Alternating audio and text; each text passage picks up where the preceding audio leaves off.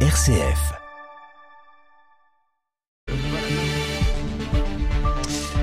Bonjour à toutes et bonjour à tous. Petit problème technique, je prends l'antenne en plein milieu de l'interview. Ce n'est pas très agréable, mais c'est pour vous donner des infos de l'actualité locale en région lyonnaise ce matin, avec un chômage en baisse dans la région et des projets de production locale qui émergent sur le territoire.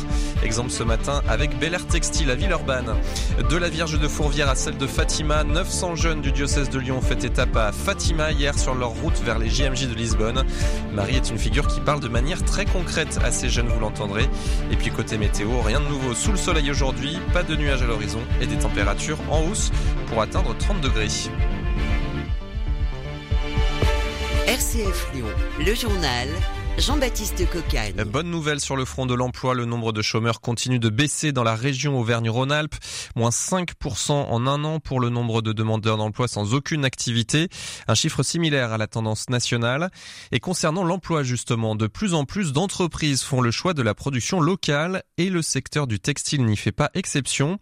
Face à la fast fashion de Shine ou encore Primark, Bel Air Textile à Villeurbanne a pour ambition justement de devenir un pôle pour ces entreprises entreprise locale. Une structure qui va s'installer dans une ancienne usine du carré de soie de plus de 2800 mètres carrés et pourra accueillir plus d'une centaine d'entreprises en mettant à leur disposition machines, outils numériques, mais aussi les accompagner pour du conseil en gestion ou du développement de projets.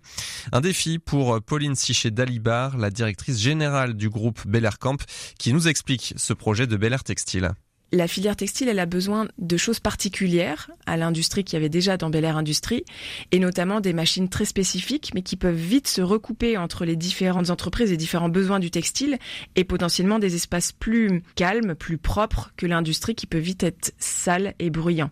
Donc c'était un univers industriel, mais d'une filière tellement différente que c'était important d'en faire un lieu référence spécifique. Et puis, comment passer à côté de l'histoire de Lyon et de toute la filière du textile. Donc, plus on en parlait, parce qu'on a fait la même chose pour Bel Air Textile que je l'ai fait pour moi à Bel Air Camp, on est allé voir tout l'écosystème, spécialisé dans le textile cette fois-ci.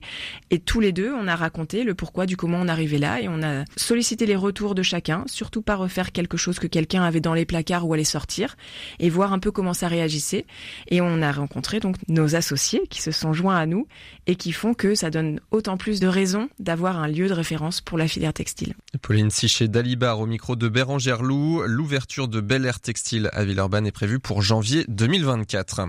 Avec les vacances, les bouchons sur l'A7 et l'A47 au sud de Lyon se concentrent plutôt les week-ends, mais le sujet de fond des déplacements au sud de l'agglomération lyonnaise n'est toujours pas réglé.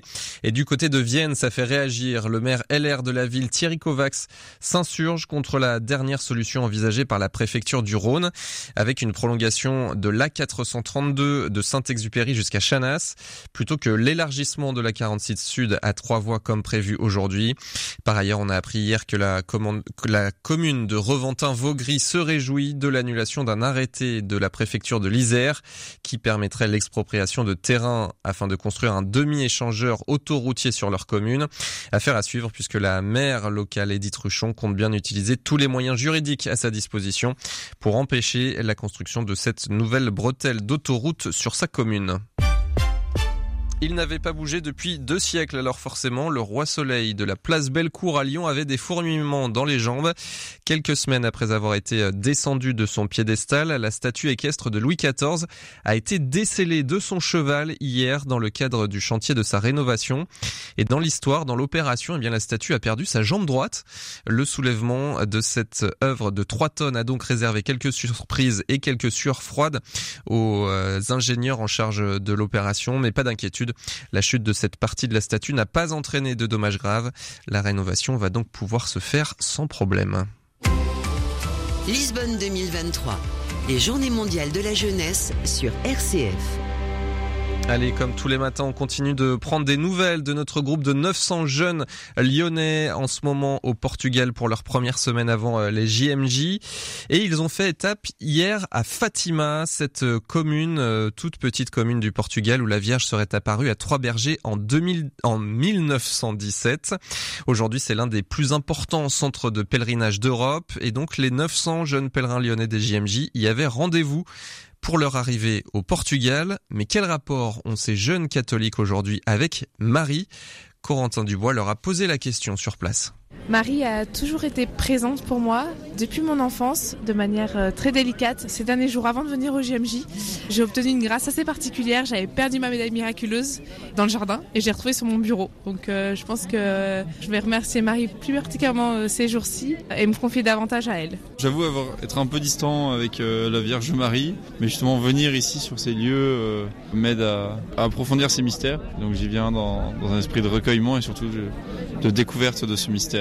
Ah bah moi Marie c'est ma gossure.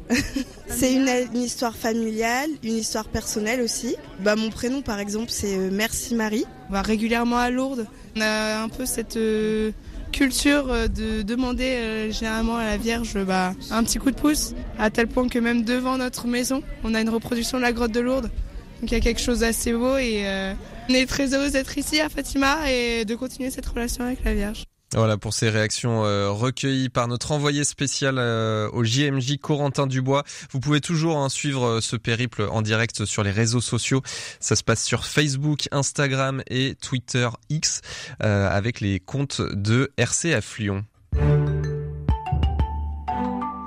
Allez, on termine très rapidement par un mot de la météo. Ça va être simple. Journée ensoleillée avec des températures en hausse.